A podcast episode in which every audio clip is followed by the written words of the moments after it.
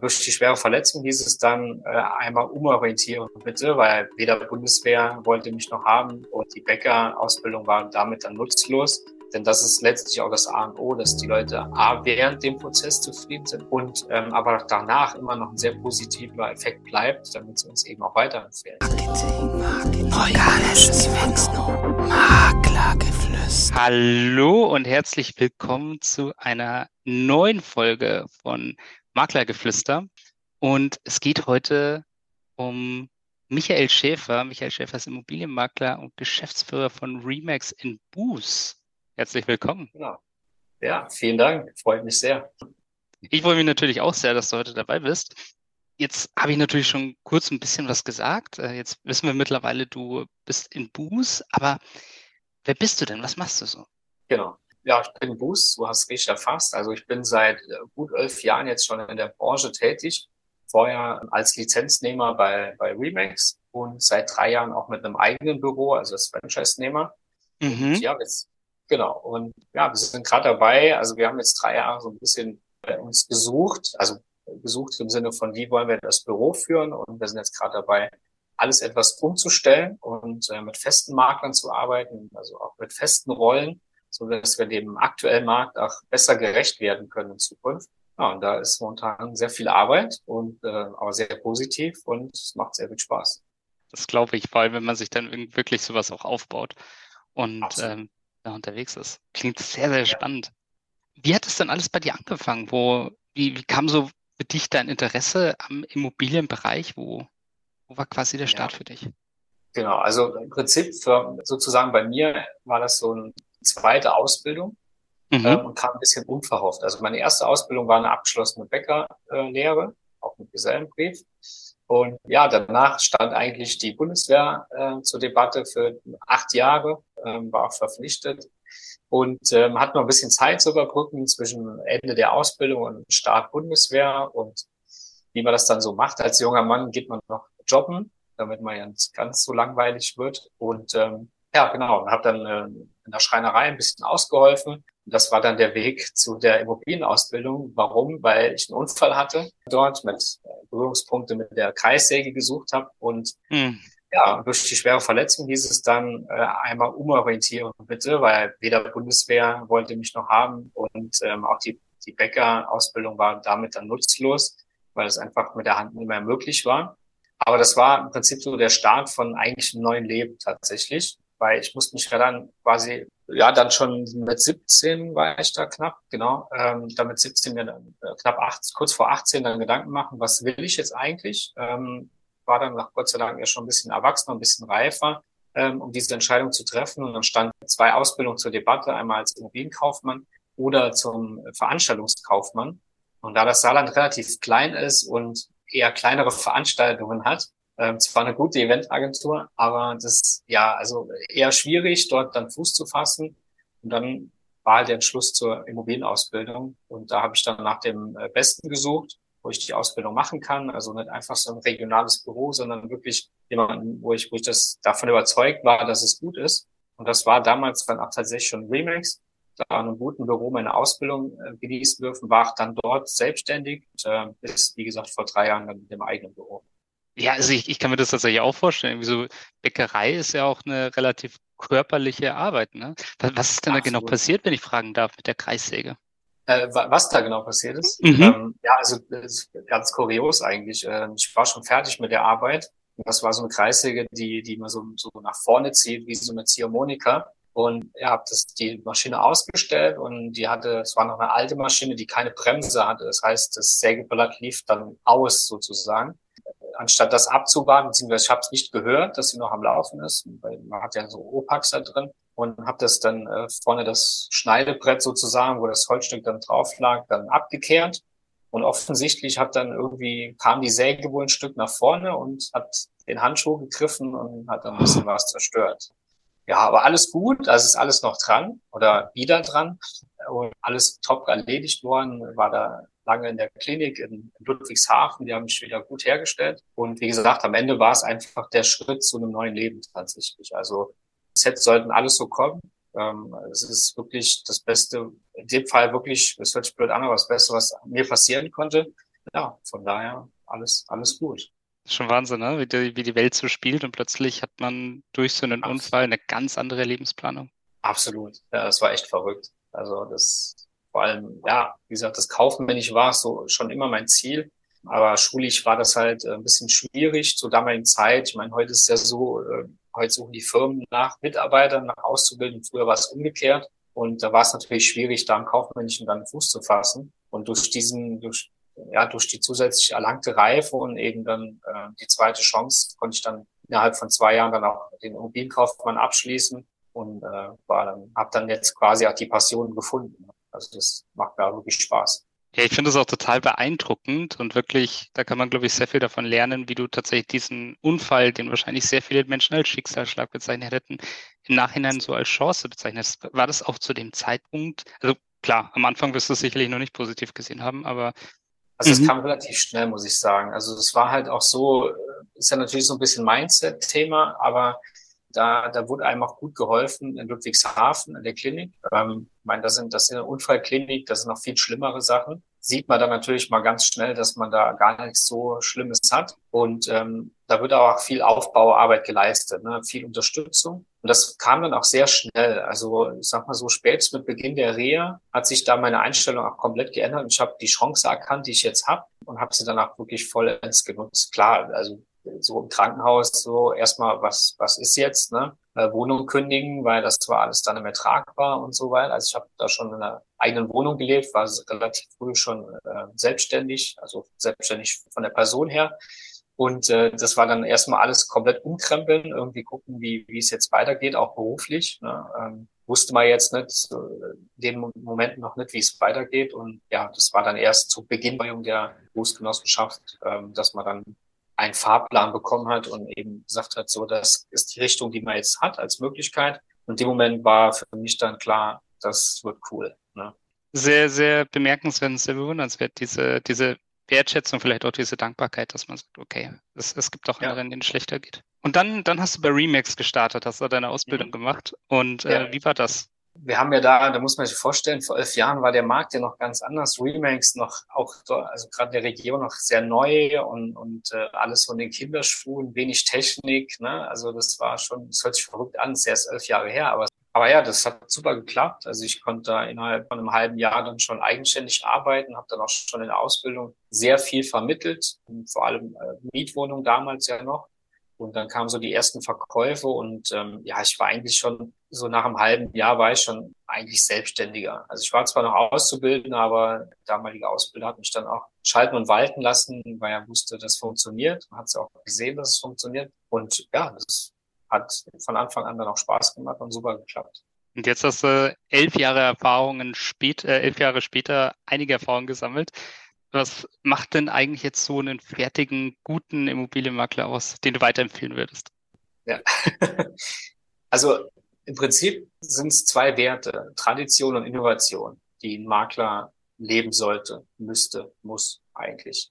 Tradition, es gibt einfach traditionelle Sachen, wie zum Beispiel oder auch Werte, die man einhalten sollte, wie dass man eben zu seinem Wort steht oder eben halt diese Tradition des, des Vermittlers letztendlich, weil es geht ja darum, zwei Parteien zusammenzuführen und äh, das sollte man nie vergessen. Also ich habe das gesehen in den Boomjahren, vor allem jetzt in den letzten drei Jahren, wie, wie sehr das vergessen wurde, wo eigentlich nur noch der Verkäufer im Vordergrund stand und der Käufer sozusagen der, der Bittsteller war. Das ist halt sehr schade. Also diese traditionellen Dinge, die, die Immobiliengeschäft sehr wichtig sind oder allgemein im kaufmännischen Geschäftsleben, die sollte man definitiv bewahren und natürlich dann eben mit der Innovation zusammenführen, weil letztlich bietet beides die Möglichkeit, das bestmögliche Ergebnis dann für beide rauszuholen. Wenn man dann auch die Innovation mitnutzt, die neuen Techniken, die kommen und nicht einfach immer alles gleich verteufelt, sondern die Sachen dann auch integriert ins Unternehmen, um damit die Dienstleistung nochmal deutlich zu verbessern.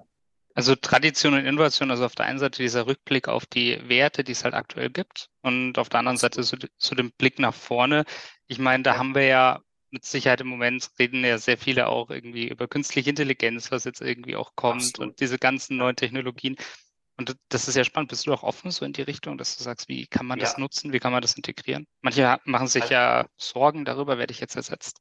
Ja, also wir, wir sind immer, bei solchen Sachen sind wir immer die, die, die gern auch schon den Beta-Test machen, weil ja, also das finde das immer total spannend. Also jetzt gerade äh, KI im, im Bereich der Bewertung. Wir arbeiten schon sehr lange mit Price Hubble beispielsweise zusammen, die ja KI und Data, Big Data nutzen. Ähm, das ist genial.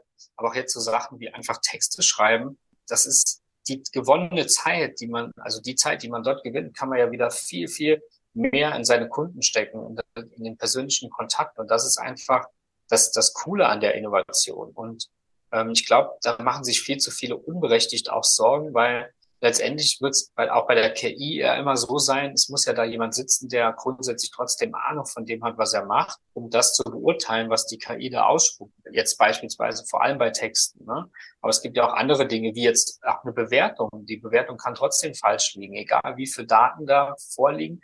Beim Ende kenne ich ja als aktiver Marktteilnehmer regional den Markt am besten und weiß ganz genau, okay, das kann ja teilweise wirklich straßenabhängig sein, das, also in, in der gleichen Straße kann, können die Häuser, auch wenn sie alle gleich wären und alle vom Zustand identisch, alles identisch wäre, ist das Haus vorne zur Ecke hin, wo vielleicht dann noch drei andere Straßen kreuzen, natürlich viel weniger wert, wie das hinten in der Ecke ganz am Schluss und ruhig liegt. Und das sind so Themen, die, die man ja schlecht über KI und so weiter abbilden kann. Deswegen ist es für mich, ab für die Zukunft, definitiv eher eine Bereicherung und eine super Ergänzung, um, um den Kontakt zu den Kunden nochmal zu verstärken sogar.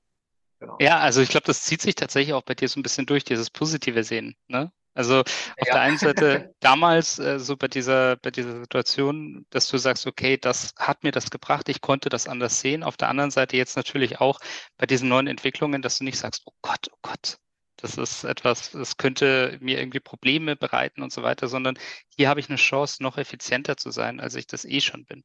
Ist das noch eine dritte Säule neben der Tradition und, und dem Blick in die Zukunft, dass du sagst, vielleicht auch noch so dieses, das Positive sehen und Lösungen sehen, also Lösungsorientierung? Ja, das, das, das sowieso. Also am Ende sollte die immer die Frage, immer die erste Frage sein, wie kann ich den beiden Parteien, also Käufern und Verkäufern oder allgemein meinen Kunden ähm, bestmöglich helfen? Also das sollte immer im Vordergrund stehen beim Makler. Das sollte immer die erste Frage sein, wie kann ich Ihnen am besten helfen? Und nicht, äh, und nicht im Prinzip so nach dem Motto, wie kann ich hier am schnellsten die Provision rausziehen? Ja, das ist also ein, ein kleines Beispiel. Wir, wir wehren uns vehement gegen Off-Markt ähm, es gibt ja viele Makler, die sagen, hier, schickes Einfamilienhäuschen, äh, das bieten wir jetzt in der ersten Woche mal nur unseren VIP-Kunden an. Das, da, also da ist ja schon die Garantie dafür da, dass man natürlich den Käufern, den VIP-Käufern was Gutes tut, aber allen mhm. anderen eigentlich nichts Gutes, nämlich denen, die jetzt gerade erst angefangen haben zu suchen und denen und letztendlich auch den Verkäufern, weil sie bekommen ja gar nicht den kompletten Überblick über den Markt,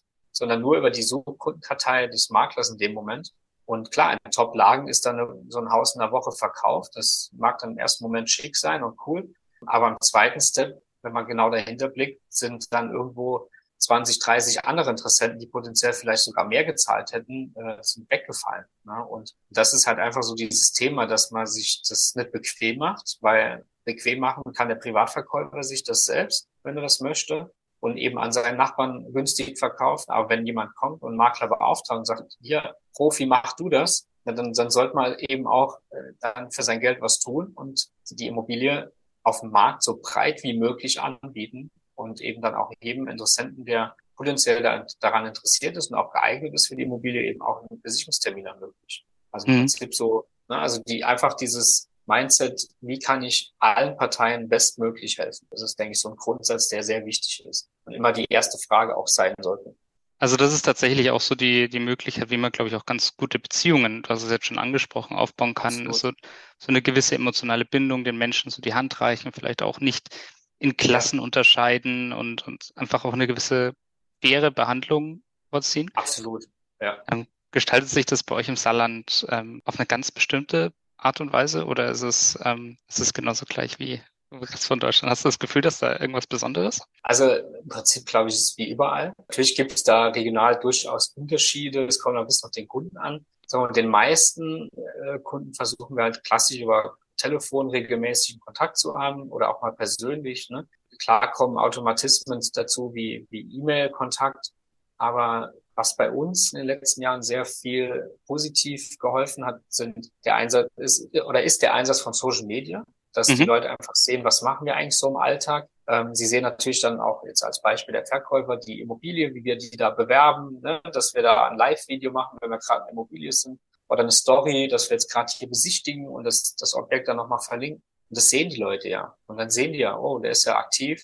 Also theoretisch äh, ist es bei, bei vielen unserer Objekten so, wenn wir dann die Verkäufer anrufen und sagen, ja, ich habe es schon gesehen bei Social Media. Also das, das kriegen die halt schon super mit und so baut sich natürlich auch eine Beziehung auf, denn das ist letztlich auch das A und O, dass die Leute A während dem Prozess zufrieden sind, wenn es auch mal dann hakt, wenn es mal ein bisschen länger dauert und ähm, aber danach immer noch ein sehr positiver Effekt bleibt, damit sie uns eben auch weiterempfehlen. Sehr, sehr schön. Ich meine, jetzt, du, du hast es jetzt auch schon angesprochen, die, die Rolle von so einem Immobilienmakler hat sich schon sehr stark verändert, ne, in, in den letzten Jahren. Weil ich sehe es, ich, ich komme jetzt gerade zurück äh, vom Deutschen Immobilientag. Ich sehe, die ganze ja. Zeit sind überall diese ganzen Plattformen. Die Plattformen haben die größten Stände dort übrigens. Ähm, das ist ja, sehr, sehr spannend, weil es natürlich auch irre erfolgreiche Unternehmen sind.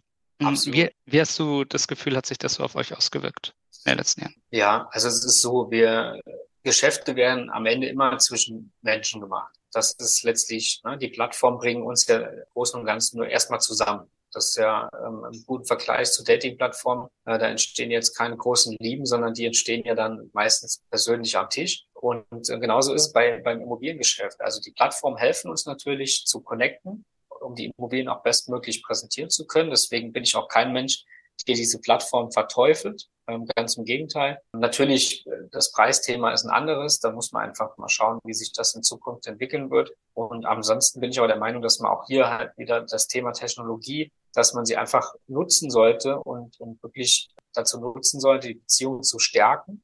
Sie bieten dort viel. Also auch die, die ähm, Software, die, die das CRM wie OnOffice oder so, also das ist ja unheimlich unterstützend in der Kundenbindung. Und man muss ja einfach mal sehen, dass, dass die Portale ja auch äh, gerade bei Kaufkunden sehr unterstützend äh, zu den Maklern eigentlich sind, indem ja diese Suchwünsche verschickt werden, indem auch nochmal hinterfragt wird äh, nach der Anfrage, ob die Immobilie noch interessant ist. Das, das sind ja alles Sachen, die die eben diese Portale, die ja auch wiederum ihre Kunden dort binden, also Kaufinteressenten, das wiederum spielt uns auch in die Karten. Ne? Also ganz klar, das, das merken wir schon. Und ähm, von daher bin ich da eher offen und eher positiv. Natürlich bin ich der Meinung, müssten die gerade die Portale, die Online-Plattformen noch mal ein bisschen mehr auf Augenhöhe zu den Maklern kommen, weil wir sind immer noch Hauptkunden. Und äh, da ist so ein bisschen der, der ist ein bisschen großer Spalt entstanden. Aber ich glaube, da, da kann man sich definitiv wieder annähern und äh, gemeinsam coole Sachen machen. Weil letztendlich geht's ja darum, dass die Plattformen eben ja die, den Kontakt herstellen und wir als Menschen vor Ort regional eben das Ganze dann finalisieren sozusagen. Ja, also ich, ich kann mir vorstellen, dass es da halt äh, sich wahrscheinlich auch noch sehr viele geben wird, weil im Moment haben wir ja auch auf dem Immobilienmarkt eine Lage, die jetzt auch nicht so ganz, ganz einfach ist und äh, entsprechend wird es so sein, dass wahrscheinlich alle alle Marktteilnehmer da auch immer mehr zusammenarbeiten müssen und das lösen können. Wie erlebst du das aktuell, so die aktuelle Lage auf dem Immobilienmarkt? Gut, also ja, ich kann im Prinzip so regional mal einen Einblick geben. Ähm, also bei uns ist die Nachfrage natürlich stark eingebrochen, wie fast überall. Weil man natürlich dazu sagen muss, muss wir hatten teilweise Anfragen von 250, 300 Anfragen pro Objekt. Ähm, dass das da jetzt mal einbricht, ist gar nicht mal so schlimm. Und äh, erstaunlicherweise sind aber die Preise stabil geblieben, also überwiegend stabil geblieben. Das ist natürlich ein, erstmal ein positives Zeichen. Ist daraus zurückzuführen, dass im Saarland die Preise auch nie so wirklich überhitzt waren. Also das, die, die Anstiege waren relativ human. Ähm, natürlich haben wir auch äh, in Spitze, wenn man jetzt so zehn Jahre zurückblickt, 20, 30 Prozent Steigerung. Aber das hat sich halt so ein bisschen auch mit den Löhnen dann so eins zu eins das irgendwie angepasst. Also das ist alles irgendwie relativ vernünftig geblieben. Natürlich gab es Ausreißer, wie in den Städten Saloy oder Saarbrücken, aber im Großen und Ganzen war das recht stabil und, und human und somit ist halt jetzt der Abschwung nicht ganz so extrem und nicht so stark. Am Ende ist halt die Bewertung wichtig, also dass man jetzt nochmal ganz genau hinschaut und die Lage natürlich. Also dadurch, dass die Leute jetzt mehr Angebot bekommen, das merken wir schon, äh, dass das mehr Angebot auf dem Markt ist, schaut man sich die Lage natürlich genauer an. Vorher war es halt so, ja, Preis passt, okay, Renovierung, Zustand passt, kaufen wir. Hauptsache, wir haben jetzt ein Haus. Ne? Wir haben schon fünf mitbekommen. Jetzt wollen wir das sechste, wollen wir kaufen. Und das ist natürlich jetzt weg. Also da ist so ein bisschen der Druck raus und die Leute schauen nochmal genauer hin. Es, du hast gesagt, es ist eingebrochen eher so auf ähm, Anbieterseite oder auf Nachfrageseite?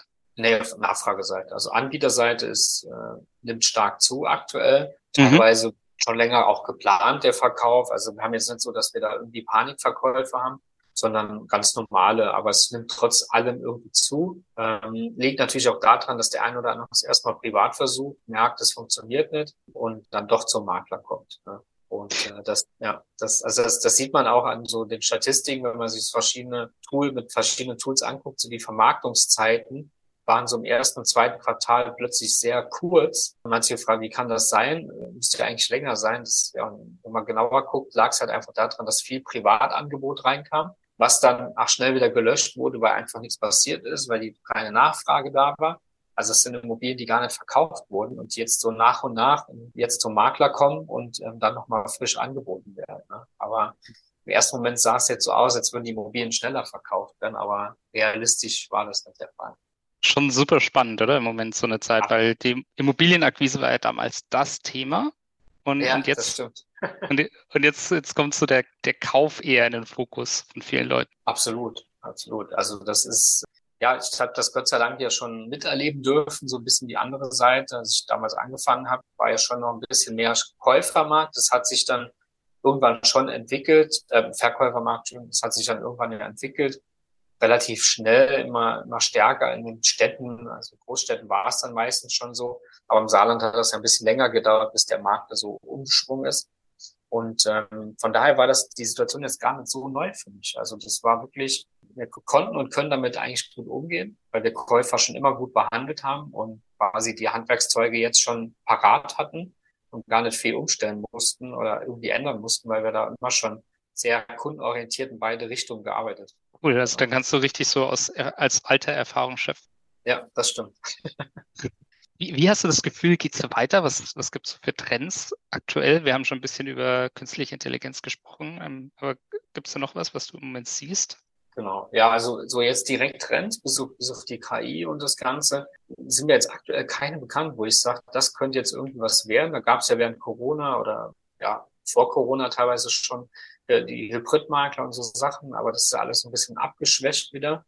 Aber Chancen gibt es zahlreiche. Ne? Deswegen sollte man auch nicht warten mit dem, was man jetzt vorhat, sei es kaufen oder verkaufen. Da wird es auch nie den richtigen Zeitpunkt geben, da jetzt zu sagen, na, ich warte jetzt mal ab. Wenn man jetzt wenn es jetzt gerade passt und man will verkaufen oder man will etwas kaufen, dann sollte man es jetzt machen, denn äh, wer kennt schon die Zukunft? Ne? Also mhm. ganz genau vor allem. Es sind, hängt ja, wie man jetzt schon mehrmals erfahren durfte, von so vielen Faktoren ab, wie sich gerade was entwickelt. Ähm, alle haben nach Corona gedacht, jetzt geht's wieder aufwärts, also insgesamt wirtschaftlich. Und äh, ja, dann kommt ein Krieg. Und ja. ähm, alles ist eigentlich wieder wie bei Corona, ja, Knappheit, nur an anderen Stellen und also alles total verrückt und da sieht man einfach mal aktuell, wie, wie anfällig das Ganze dann ist, so dass man gar nicht sagen kann, ja, in fünf Jahren sieht es wieder besser aus oder in drei Jahren mag, äh, oder in sechs Monaten bricht der Markt komplett ein, dann kaufe ich erst. Es kann sich jetzt auch ja in drei Wochen wieder komplett drehen. Ja, Russland und Ukraine geben sich die Hände äh, schütteln sich die Hände, glaube ich zwar jetzt nicht, aber wenn, wenn das jetzt einfach mal angenommen, so Rumspinnereien, wenn das so der Fall wäre und das Ganze wäre plötzlich auflöst, dann hätten wir wieder ganz, an, ganz andere Karten, ganz anderes Spielfeld und es könnte tatsächlich auch wieder nach oben gehen. Also es ist ja nicht nur von den Zinsen abhängig, es ist ja von so vielen Faktoren abhängig, warum der Markt etwas gebremst aktuell ist. Zinsen kann man ja kalkulieren, monatliche Kosten kann man ja irgendwo kalkulieren, aber das andere ja aktuell halt nicht. Und das ist so ja, das Thema. Genau. Und ansonsten, ja, wie gesagt, Trends, ich hatte es oben so ein bisschen angeschnitten mit den Printmaklern. Also ich glaube einfach, das wird natürlich mehr, dass das immer mehr online irgendwie Marktteilnehmer versuchen, Startups irgendwie diesen Markt mit abzu, also mit zu bedienen. Deswegen sollte man da gerade aus Sicht eines Verkäufers natürlich sehr gut aufpassen, wenn man jetzt sagt, man will auf jeden Fall einen Makler beauftragen, was ja aus meiner Sicht natürlich Sinn macht. Aber dann sollte man definitiv vor falschen Werbeversprechen oder Logangeboten äh, extrem aufpassen, weil das, das sieht im ersten Moment immer alles schön aus, so weniger Provision zahlen oder zu vorher vor Gesetzesänderung gar keine Provision zu zahlen oder Flatrate-Angebote oder irgendwelche Online-Kurse, wie man privat verkauft. Das ist immer toll. Das Problem ist, dass es oft eben nicht so funktioniert, wie, wie es angepreist wird. Vor allem dann, wenn man eben nicht so dieses Standard einfache Objekt hat, äh, was schnell verkauft wird, sondern wenn man vielleicht etwas kompliziertere Fälle hat, äh, hat, wo dann zum Beispiel ein Wegerecht noch mit drin ist oder ähm, irgendwelchen, irgendwelche alten Vereinbarungen, die den Verkauf eher schwieriger machen, beziehungsweise man viel persönlicher auf die potenziellen Kunden eingehen muss und da irgendwie einen Weg finden muss, wie, wie man da zurechtkommt. Und also damit sind wir oft konfrontiert, wo wir einfach erstmal auch gewisse Dinge aufräumen müssen und klären müssen, bevor wir überhaupt verkaufen können, weil einfach äh, da irgendwie ein Chaos entstanden ist oder das Dachgeschoss nicht genehmigt wurde. Und da ist das Digitale dann schnell raus. Ne? Wenn man da keinen ordentlichen Ansprechpartner vor Ort hat, der regional mal eben schnell reagieren kann und äh, mal eben zum Klaus zu, ins Bauamt fährt, dann, dann wird's halt schwierig. Ne? Und das, das ist halt das, das Thema, wo man, wo man ein bisschen aufpassen muss. Aber ich glaube nicht nur bei uns, sondern überall, in jeder Branche ist es, glaube ich, der Fall. Ja, also ich finde, du, du sprichst da gerade was ganz Interessantes an, weil häufig ist es ja, ja, so, dass Trends plötzlich entstehen und wir haben zum Beispiel diese Trends, man hat das ja auch immer mehr im Support gesehen, plötzlich hat man nur noch mit irgendwelchen digitalen Assistenten gesprochen und, und das ging alles nicht ja. mehr. Und plötzlich merkt man, wir Menschen haben ja ein Bedürfnis, ein Grundbedürfnis nach einem sozialen Kontakt, nach jemandem, dem wir in die Augen schauen können, den wir fragen können, auch nach einer Schulter Absolut. oder nach einer Hand, die uns durchführt. Und hast du da auch dieses Gefühl, dass diese Trends dann vielleicht auch irgendwie zu dem Gegentrend führen, dass plötzlich dann vielleicht auch irgendwann jemand wieder einen Vorteil hat, der eben wieder mehr auf das Menschliche setzt? Ja, auf jeden Fall. Also das ist ja, was ich vorhin schon gesagt habe. Die, die Geschäfte werden zwischen Menschen gemacht. Wir reden ja hier meistens von der größten Investition von Menschen und sei es jetzt im Verkauf oder auch im Kauf. Und das ist ja nichts, was man eben gerade mit so einem, so einem Online-Assistenten mal abschließt. Ne? Ich meine, dass, dass gewisse Dinge inzwischen online und schnell mal äh, per Chat abgeschlossen werden. Das ist ja legitim, macht ja auch bei vielen Sachen einfach total viel Sinn.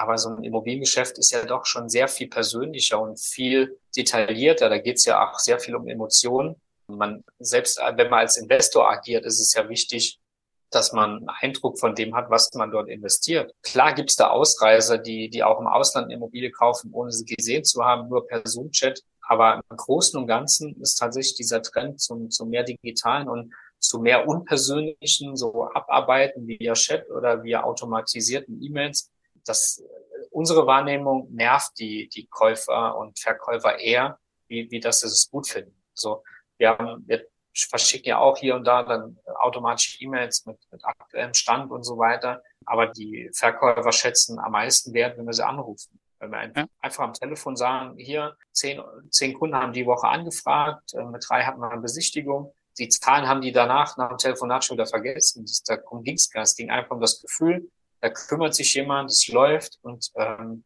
die meisten brauchen das dann gar nicht. Sie wollen einfach diesen direkten Kontakt.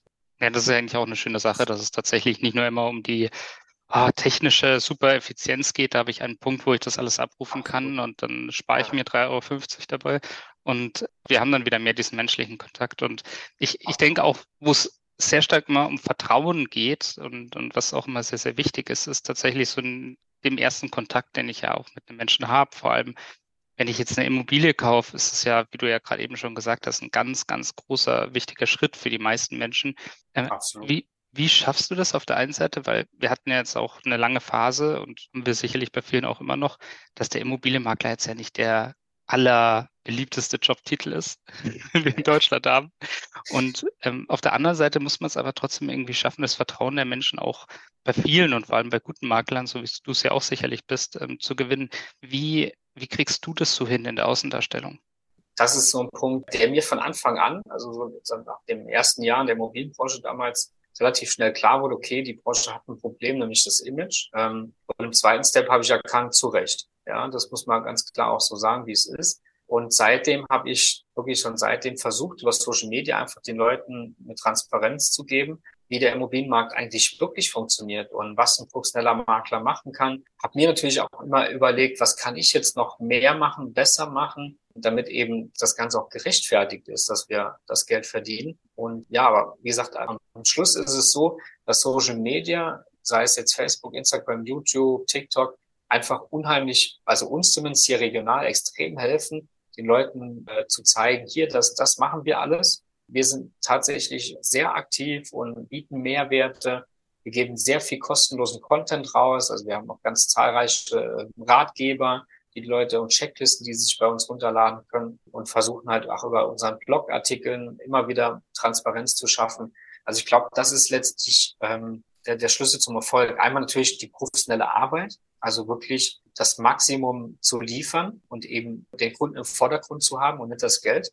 Das ist der eine Schritt. Das dann nach außen zu bringen über Social Media ist sozusagen der nächste Step. Und ja, halt einfach das, diese Werte zu leben. Ne? Und dann wird sich da, also gefühlt hat sich die Branche schon professionalisierter, definitiv. Also es ist schon besser geworden. Ich glaube auch, dass das in Zukunft noch mehr wird, wenn, wenn die Makler jetzt so dranbleiben, also gerade die großen Makler oder auch jetzt immer mehr ähm, Neustarter, die mit einem ganz neuen Ansatz drangehen, denen es auch wichtig ist, was Cooles zu liefern, die nicht einfach sagen, ich komme jetzt auf den Markt, äh, weil Immobiliengeschäft ist ein schnelles Geschäft, da habe ich jetzt schnell Geld verdient, sondern die, die aktuell starten, das ist so mitbekommen, auch im Coaching, wo ich aktuell drin bin, wo dann auch neue, neue dazukommen, die einen ganz anderen Ansatz haben. Also die, die wissen ja ganz genau, die starten jetzt gerade in einer Phase, wo sie eben nicht eben mal schnell Geld verdienen, ähm, sondern sie starten jetzt in einer Phase, wo sie etwas Cooles aufbauen können, wenn sie coole Arbeit leisten.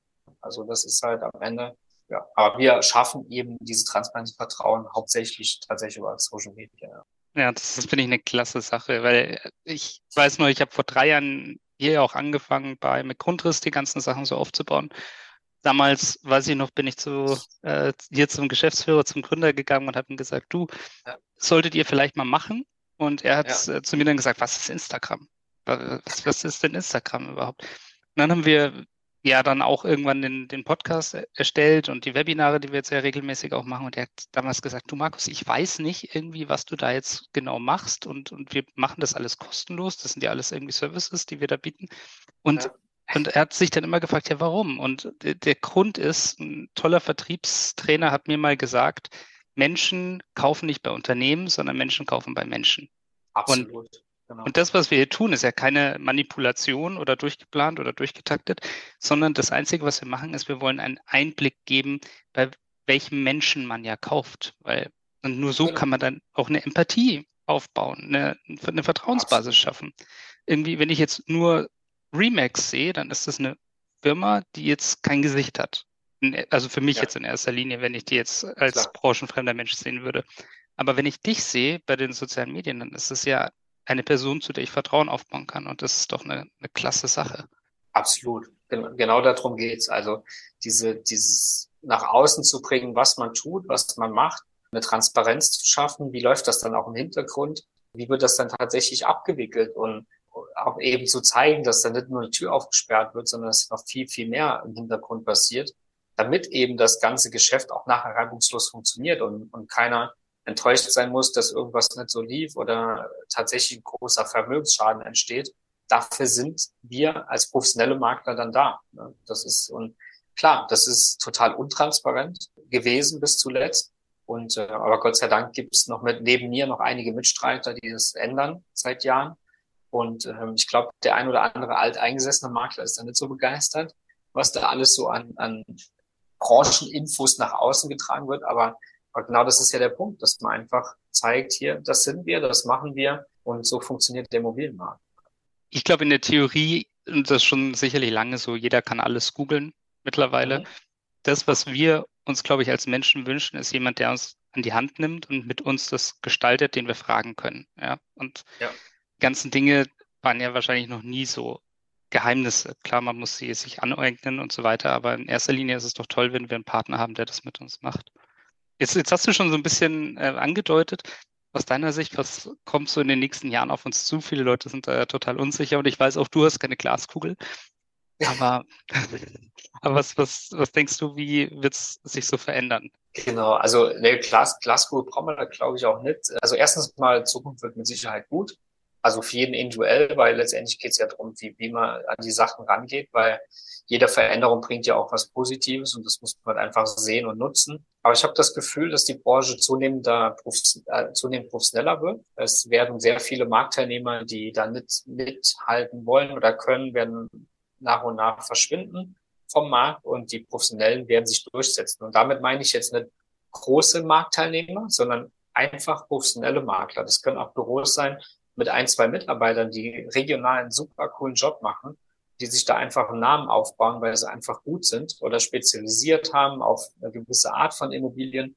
Also es, es geht hier gar nicht um die großen Marken. Auch die haben Arbeit vor sich, viel Arbeit teilweise, um, um da ihre Leute gut auszubilden und in die Zukunft zu bringen. Weil letztendlich hängt es immer vom Mensch ab und nicht von, von der Firma, die dahinter steht, sondern die, wie es dann am Ende umgesetzt wird. Und wie gesagt, ich bin, bin da total positiv, weil sehr viele junge neue Marktteilnehmer dazukommen oder jetzt sichtbar werden so langsam und eine tolle Arbeit leisten, professionell der Anspruch ist, eben verstanden haben, dass das äh, Immobiliengeschäft zwar teilweise ein schnelles Geschäft ist, aber am Ende sehr viel mit Kundenbindung zu tun hat und sehr viel auch mit ähm, sehr großer Verantwortung, die man da für seine Kunden trägt. Ne? Also letztlich vertrauen sie uns ja, wie vorhin schon erwähnt, äh, meistens ihr größtes Vermögen an.